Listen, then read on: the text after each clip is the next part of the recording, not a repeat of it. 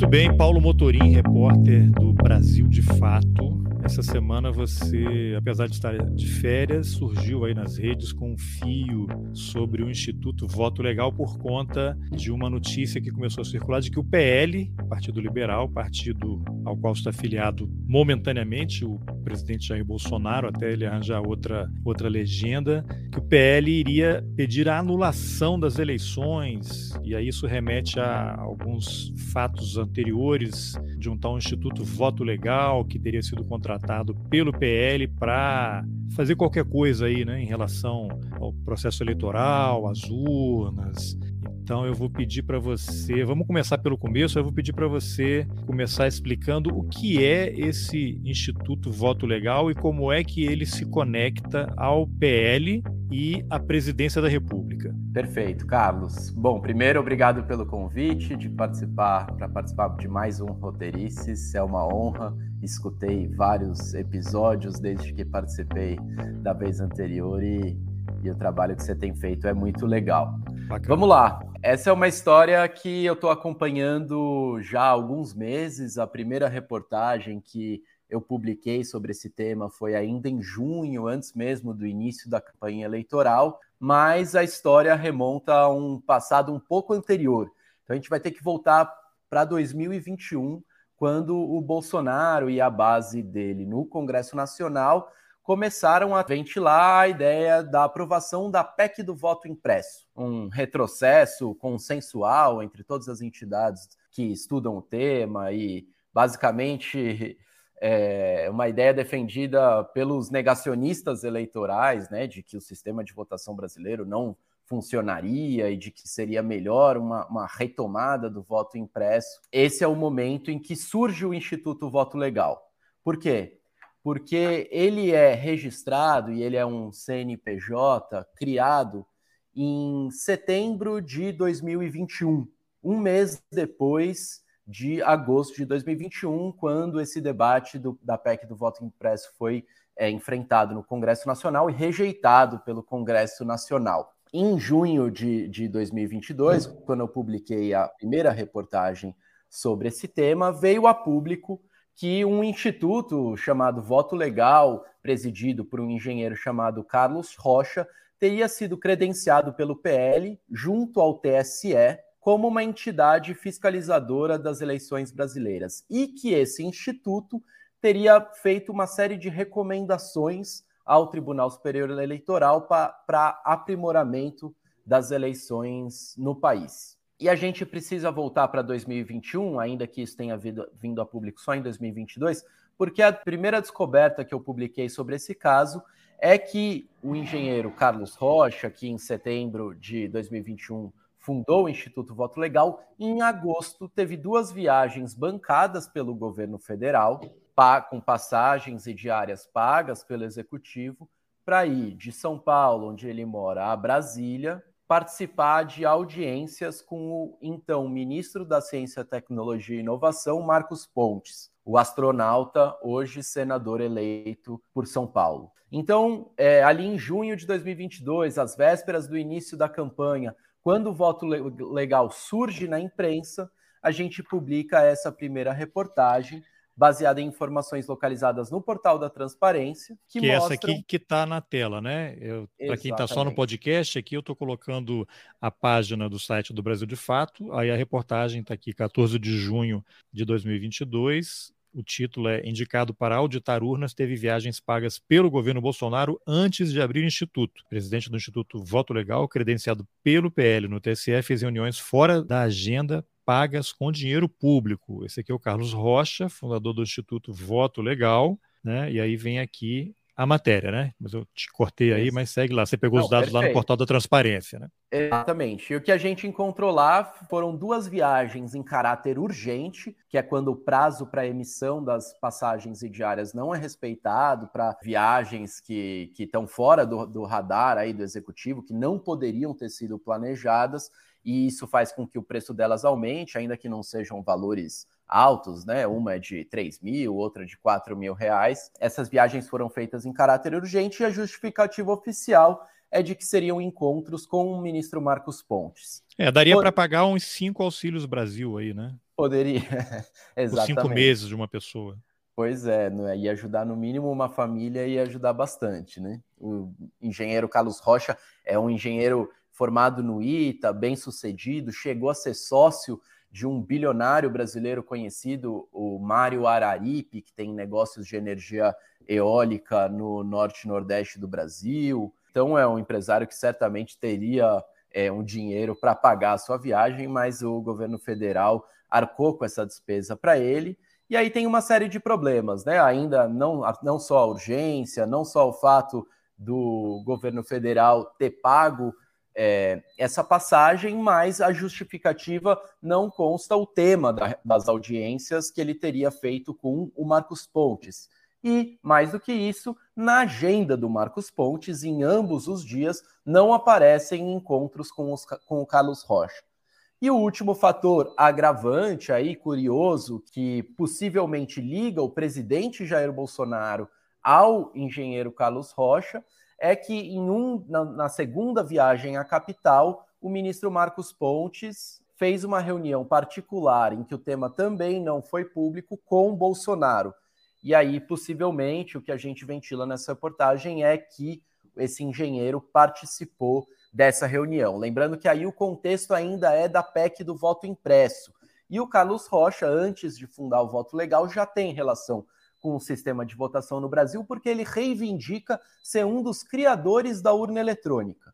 Ele entrou, inclusive, com um processo no Instituto Nacional de Propriedade Intelectual, reivindicando ao TSE o direito de patente sobre a urna eletrônica, porque ele atuava em uma das empresas que ali na década de 90 criou de fato o equipamento, mas como o contrato à época garantia à Corte Eleitoral que tivesse os direitos totais sobre a urna eletrônica, ele acabou é, perdendo esse reconhecimento, mas ele reivindica aí aos quatro cantos, é, inclusive participando de lives, publicando artigos, ser um dos pais da urna eletrônica, muito possivelmente por isso que Marcos Pontes fez essa ponte é, entre o Carlos Rocha e o Bolsonaro, porque aquela época o Bolsonaro estava fustigando o sistema eleitoral brasileiro, inclusive com aquela live criminosa em que ele levou um, é, um militar do exército para fazer uma série de acusações que simplesmente não paravam em pé sobre as urnas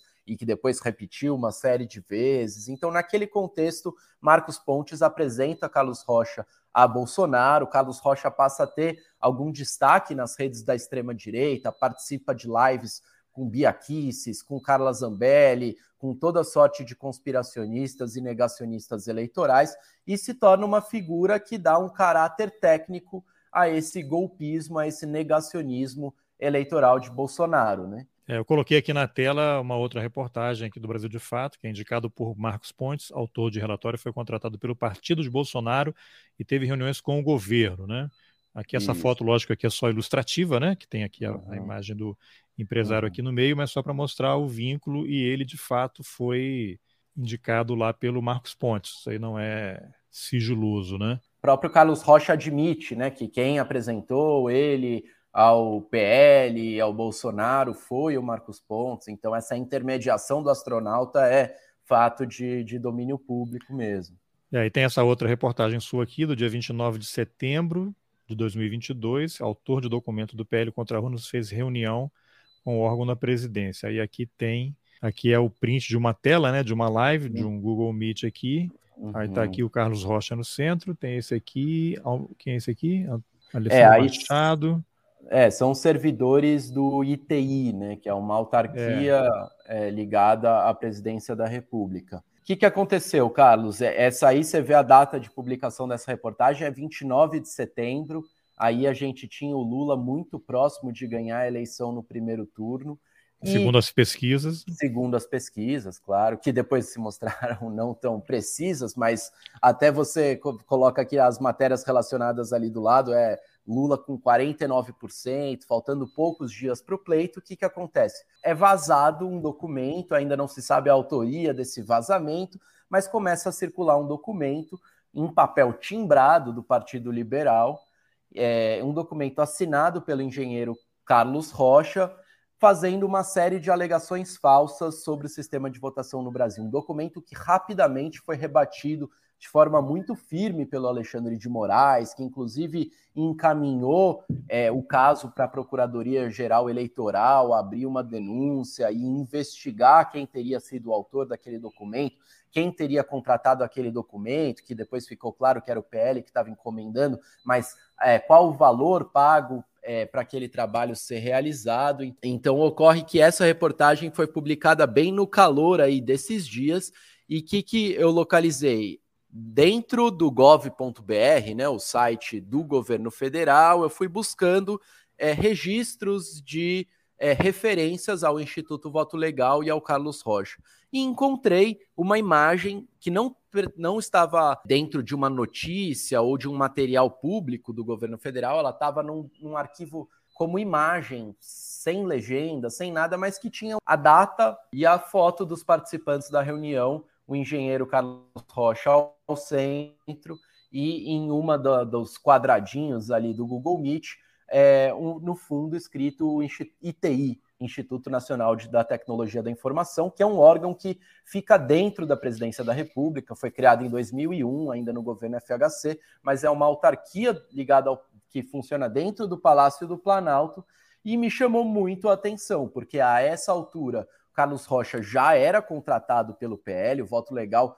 foi contratado pelo PL, que tentou credenciar o Instituto para auditar as eleições no TSE e estava sendo recebido, participando de reunião no governo federal, mais especificamente na presidência da República, nesse dia em, em agosto.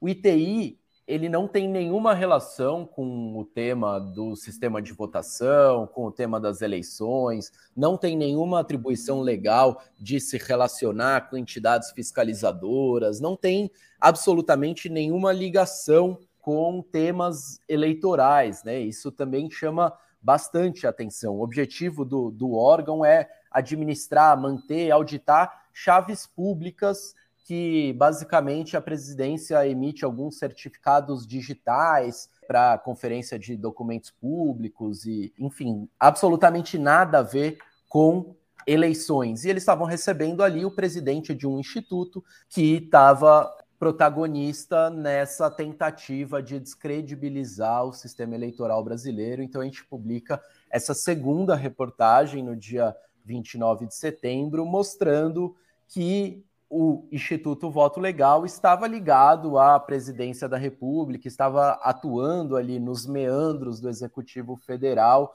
que, como a gente já havia mostrado, teve viagens pagas no ano anterior, agora nesse ano eleitoral, pouco antes da campanha eleitoral, estava participando de reunião na própria presidência. Então, é a segunda evidência que a gente levantou de que, mais do que ter ajudado a gestar esse Instituto Voto Legal, ao ter convidado para Brasília o Carlos Rocha, antes mesmo dele ter fundado o Instituto, o Bolsonaro, o governo Bolsonaro, os militares, todo esse consórcio aí, esse partido militar, esse grupo que que está no entorno do Bolsonaro estava se utilizando da estrutura administrativa do governo federal do Ministério da Ciência e Tecnologia, que bancou as passagens, da Presidência da República, que estava recebendo o cidadão para uma reunião é, de caráter quase secreto aí dentro, dentro de uma autarquia, para fazer, para patrocinar mais essa tentativa golpista, né? Então, o que ocorreu essa semana com o Fio e, e como se falou, estou até de férias e mesmo assim publiquei o Fio, que ocorreu nessa semana é que, novamente, agora pós-derrota, já pós perder o mané, não a mola, como disse o Barroso, o PL volta a se utilizar da, desse suposto caráter técnico do Instituto Voto Legal para novamente fustigar o sistema eleitoral, tentar descredibilizar as eleições no país. Uma notícia que foi publicada em primeira mão pelo site O Antagonista, depois foi, de certa forma, negada, mas nem tanto, pelo presidente do partido, Valdemar Costa Neto, de que o PL vai pedir anulação das eleições baseado numa auditoria do Instituto Voto Legal. O que eu fiz na hora foi juntar uhum. todos esses materiais num fio e mostrando que o que a gente já tinha acompanhado sobre esse tema. Então vamos reconectar aqui, religar alguns pontos aqui para a gente é, estabelecer todas essas relações, porque são muitas informações né, para a gente uhum. acompanhar. Então você tem o Instituto Voto Legal, que foi criado logo depois daquela tentativa de voltar ao voto, impressão do voto, né? Isso. E não é voto impresso, né? É a impressão Isso. do voto, para não causar confusão. Porque o questionamento da, das urnas e das eleições, as, as pessoas, algumas pessoas podem achar que é algo recente por conta dessas eleições, mas na verdade não é. Desde 2017, 2018, o Bolsonaro já bate nessa tecla e ele dizia durante a campanha de 2018 que, baseado no que ele via nas ruas, ele ia ganhar no primeiro turno. Se ele não ganhasse no primeiro turno, é porque teria havido alguma fraude. De fato, ele não ganhou no primeiro turno, ganhou no segundo turno e não questionou o resultado das eleições. E aí o assunto ficou, tá, mas assim, é, é, esse tema ficou na agenda né, ele ficou martelando esse troço o tempo todo. Uma coisa que o Trump foi quem inaugurou isso uhum. lá nos Estados Unidos.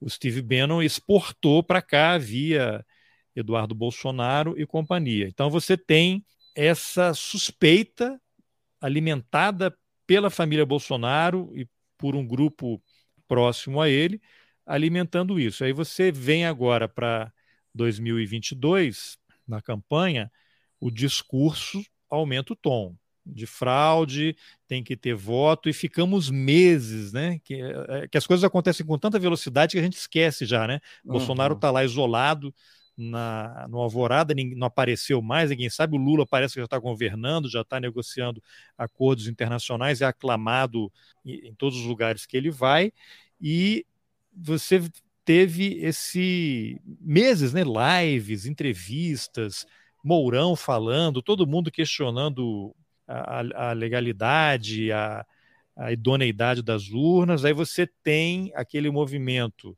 do ministro Barroso, que ainda presidiu o TSE, de convidar, ele tem uma ligação que vaza, né? Ele ligando para o general Braga Neto, que à época era ministro da Defesa, pedindo a indicação de um militar para aquele grupo que iria discutir, monitorar, acompanhar e apresentar sugestões. Aí com base naquilo, passamos meses sequestrados nessa história, né? Os militares toda hora dando uma pressionada, que quer ter acesso, quer votação paralela, todo tipo de elucubração, de teoria da conspiração, ataques ao judiciário, Bolsonaro indo para a rua ofender os ministros do STF e do TSE, alegando fraude, e no fim, aparentemente, a montanha pariu um rato né? nada daquilo aconteceu, mas você tem agora aí milhares, né? talvez centenas de milhares de pessoas nas ruas em frente aos quartéis de maneira inconstitucional pedindo um golpe de Estado, né? Pedir intervenção federal, intervenção militar é pedir um golpe de Estado e o Exército nada faz. Então você tem um discurso do Bolsonaro e dos militares que lá o colocaram e que lá o sustentam durante quatro anos, está lá alimentando essa possibilidade de fraude. Chega o período das eleições, aumenta a temperatura. E aí começa militares todo dia nas manchetes dos jornais, numa atribuição que não tem nada a ver com o papel constitucional deles, de se meter em eleição. O militar não tem que se meter em eleição. Só que deram a brecha, o negócio foi crescendo. E aí você tem agora o, o Instituto contratado pelo PL, o presidente do Instituto veio a Brasília com dinheiro pago com dinheiro do governo, com dinheiro da sociedade, nosso, meu, seu, todo mundo que está assistindo e ouvindo, se reúne no Palácio do Planalto com gente do governo. Não sei se você chegou a divulgar quem eram os integrantes dessa reunião, fora essa que está na teleconferência aí que tem um vídeo, mas ele veio aqui, a presença da República, né? É uma informação ainda a ser revelada. Quem sabe o Lula, ao assumir, suspende o sigilo de 100 anos que ele também deve ter imposto a esse encontro. E aí você vê como isso está misturado de forma irregular, né? É um cara do instituto privado indo a uma reunião na presidência da República, instituto esse contratado pelo partido do presidente, que produz um relatório aparentemente apócrifo, né? Porque ninguém assinou o documento. E aí o TSE, né, o ministro Alexandre de Moraes disse que aquilo ali é um documento, até anotei aqui o que ele tinha dito, É, o título do documento desse Instituto Voto Legal é Resultados da Auditoria de Conformidade do PL no TSE. Aí o TSE diz que as conclusões são falsas e mentirosas, sem nenhum amparo na legalidade, reunindo informações fraudulentas e atentatórias ao Estado Democrático de Direito e ao Poder Judiciário, numa clara tentativa de embaraçar e tumultuar o processo eleitoral. Né? Em alguns lugares, isso daí já pessoas já estariam indo para a cadeia só por conta disso daqui. Mas, enfim, vamos seguir o devido processo legal. Então, eu te pergunto, depois dessa minha pequena palestra, essa auditoria de conformidade que o Instituto Voto Legal fez, ele apontou o quê? O que, que tem nesse troço aí que levaria tanta gente do entorno do presidente bancar é, que tem algo errado, e o próprio PL, que no primeiro momento disse que não é dele o relatório, porque ele não assina, mas ele que contratou o instituto. Se ele contratou o instituto, o instituto faz o relatório e ele diz que aquilo ali não, não tem sustentação, você nem divulga. Né? Agora, você divulgar isso, é lógico, é uma estratégia para tumultuar o processo. O que, que você poderia comentar sobre isso, Paulo? Olha, Carlos, já são três versões diferentes de documentos feitos por essa suposta auditoria desse instituto que tem toda a cara de ser uma ideia do próprio Bolsonaro pelo né, a cronologia dos fatos constrói isso, né? Ele vai a Brasília, conversa com o presidente, um mês depois cria o instituto, pouco tempo depois o partido do presidente contrata ele. Então, o, primeira, o primeiro material feito por esse instituto, ali em junho de 2022, é, ele coloca já algumas é, sugestões que, na verdade, contrariam regras do TSE. Ele enviou, um, em junho, eles enviaram um plano de trabalho que sugeria mudar três artigos sobre procedimentos de auditoria da votação é, no Brasil. Então, o que, que acontece ali? Em junho, primeiro é, documento é o Instituto Voto Legal tentando se credenciar junto ao TSE e fazendo sugestões à corte. As três sugestões. Primeira, uso de computadores portáteis conectados à internet para realização da auditoria. Segundo, uso de produtos de, abre aspas, monitoramento da integridade dos arquivos e programas que compõem o sistema eleitoral. E três, mudar a regra que exige entrega do código-fonte do programa que for utilizado no processo de verificação de sistemas eleitorais. O que, que isso significa? Aquela época, o PL tinha enviado um ofício ao TSE dizendo: TSE, o Instituto Voto Legal será o nosso representante na auditoria das urnas. É de fato uma prerrogativa dos partidos credenciar entidades e observadores do processo eleitoral. Porém, já havia um primeiro problema ali. Os institutos e entidades credenciadas precisam ter notório saber e notório é, histórico de é, pesquisa e atividade no campo é, do sistema eleitoral, ter comprovada essa atuação. E o Instituto Voto Legal foi criado poucos meses antes. Esse foi o primeiro fator para o TSE já bloquear esse pedido de credenciamento e, em, em resposta a esse ofício encaminhado pelo PL, o ministro Faquim, que à época estava chefiando a corte, disse que o Instituto não estava, não tinha a capacidade e a prerrogativa de auditar as urnas, por isso o PL teria que retirar aquele pedido de credenciamento. É, eu coloquei mais... na tela aqui um trecho da tua matéria que tem um parágrafo, né, que o IVL em ofício ao TSE diz, ele mesmo diz ter grande experiência no sistema eletrônico de votação. Pois Mas é, não diz, aqui... não diz qual, né? Não diz qual. Provavelmente ele está fazendo referência à experiência do próprio Carlos Rocha, que teria trabalhado em uma das empresas que criou as urnas eletrônicas lá nos anos 90. Porém, o Instituto tinha acabado de ser criado, isso feria as regras do TSE para credenciamento de entidades fiscalizadoras, e o TSE então barrou essa indicação do PL para o Instituto Voto Legal fazer auditoria. E as sugestões feitas nesse primeiro documento, a própria Corte Eleitoral é, disse que não faziam sentido, porque a auditoria tem que ser feita em um local sem acesso à internet, em ambiente controlado, e as três sugestões do voto legal nesse primeiro momento eram de ter computador portátil conectado à internet na sala que eles fariam auditoria, que é, eles não entregassem o código-fonte do programa que faz auditoria à própria corte. Eles então, querem que o TSE entregue o código-fonte e eles não querem entregar o deles. Exatamente. Que estará, audit... Cujo computador estará conectado à internet. Exatamente. Assim, claramente, três sugestões de quem não está disposto a fazer um trabalho técnico, quem está querendo botar fogo na coisa. Porque se você tem confiança no seu processo de auditoria, no código-fonte do programa que você vai utilizar, não tem por que você esconder, é, não tem por que você querer é, publicizar a auditoria antes dela ser terminada, tendo uso de computadores conectados à internet dentro da sala em que se faz a auditoria. E, enfim, uma série de problemas já nesse primeiro documento. O que, que acontece logo em seguida da publicação dessa reportagem? Como o Faquin bloqueia, o PL descredencia o voto legal.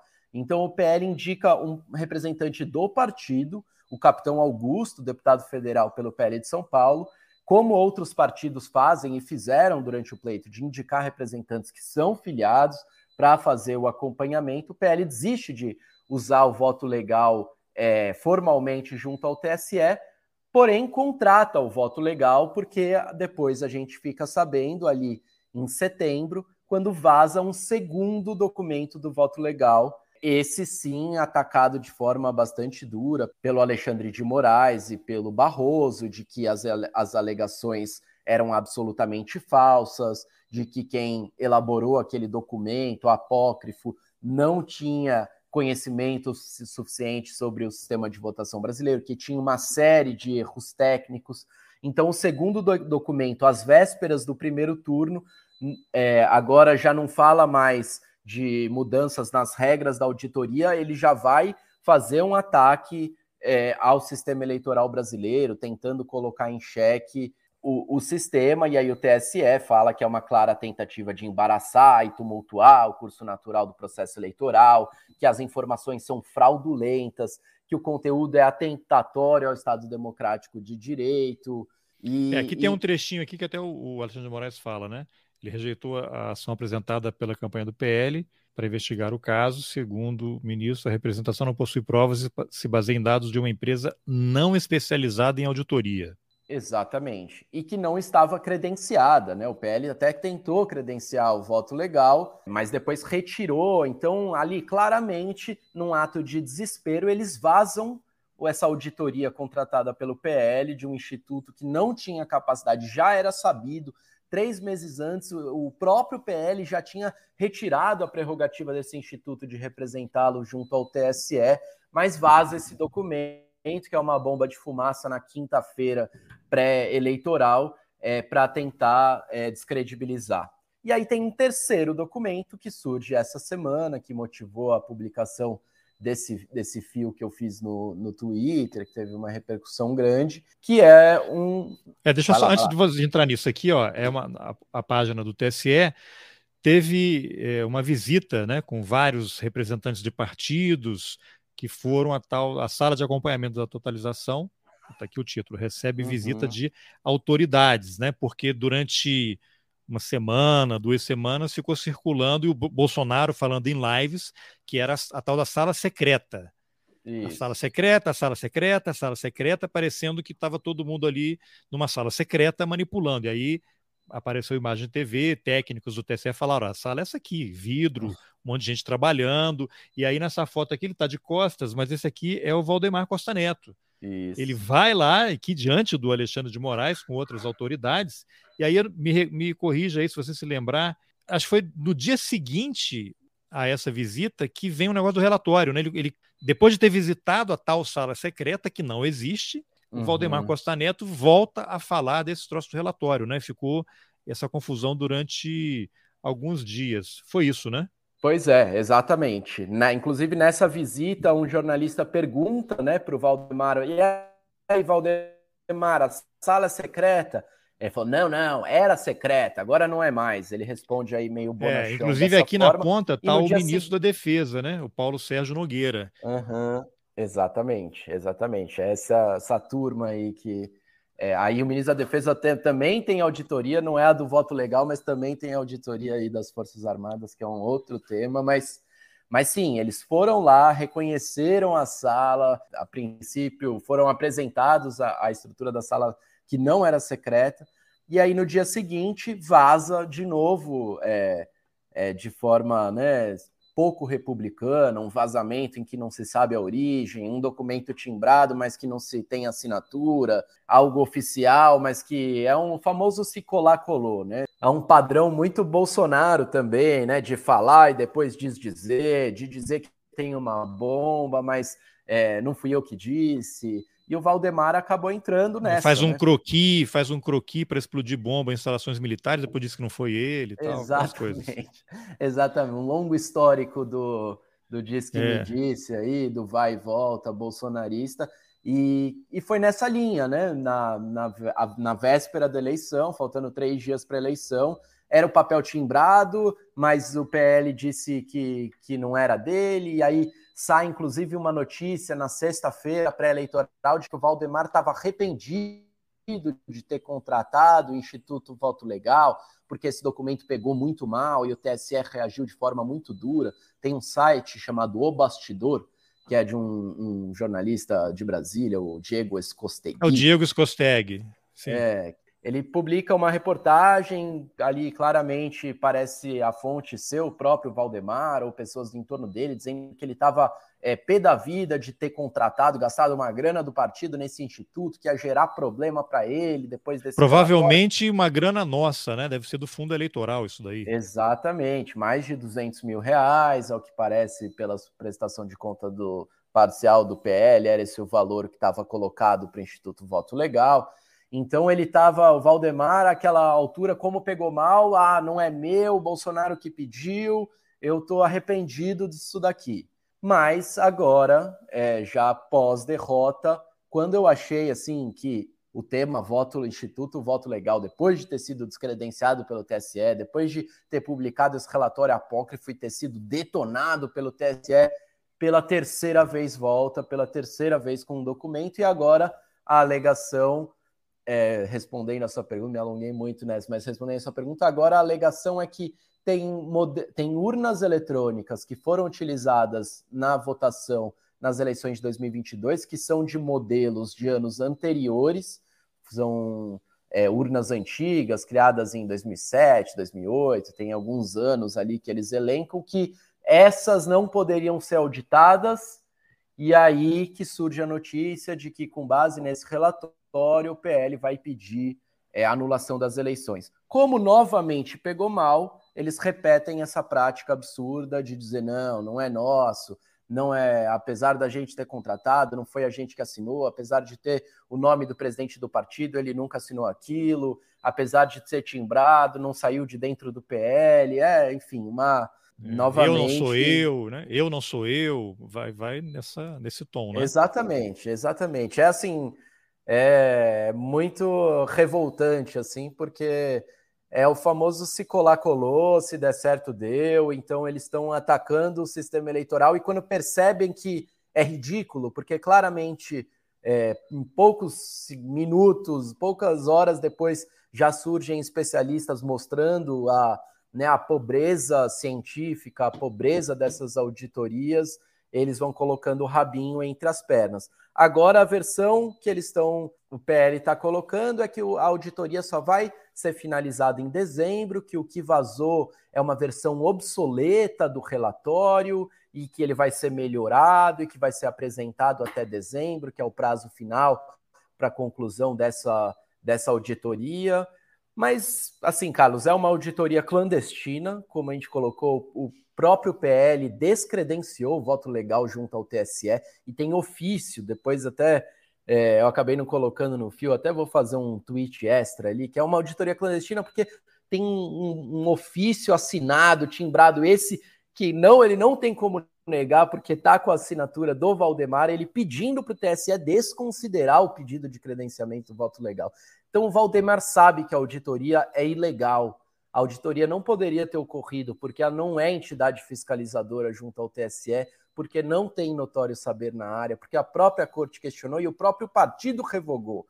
Então, assim, eles estão querendo é, tumultuar, como fizeram em junho, como fizeram em setembro. agora fazem em novembro, devem fazer novamente em dezembro, que é o prazo final.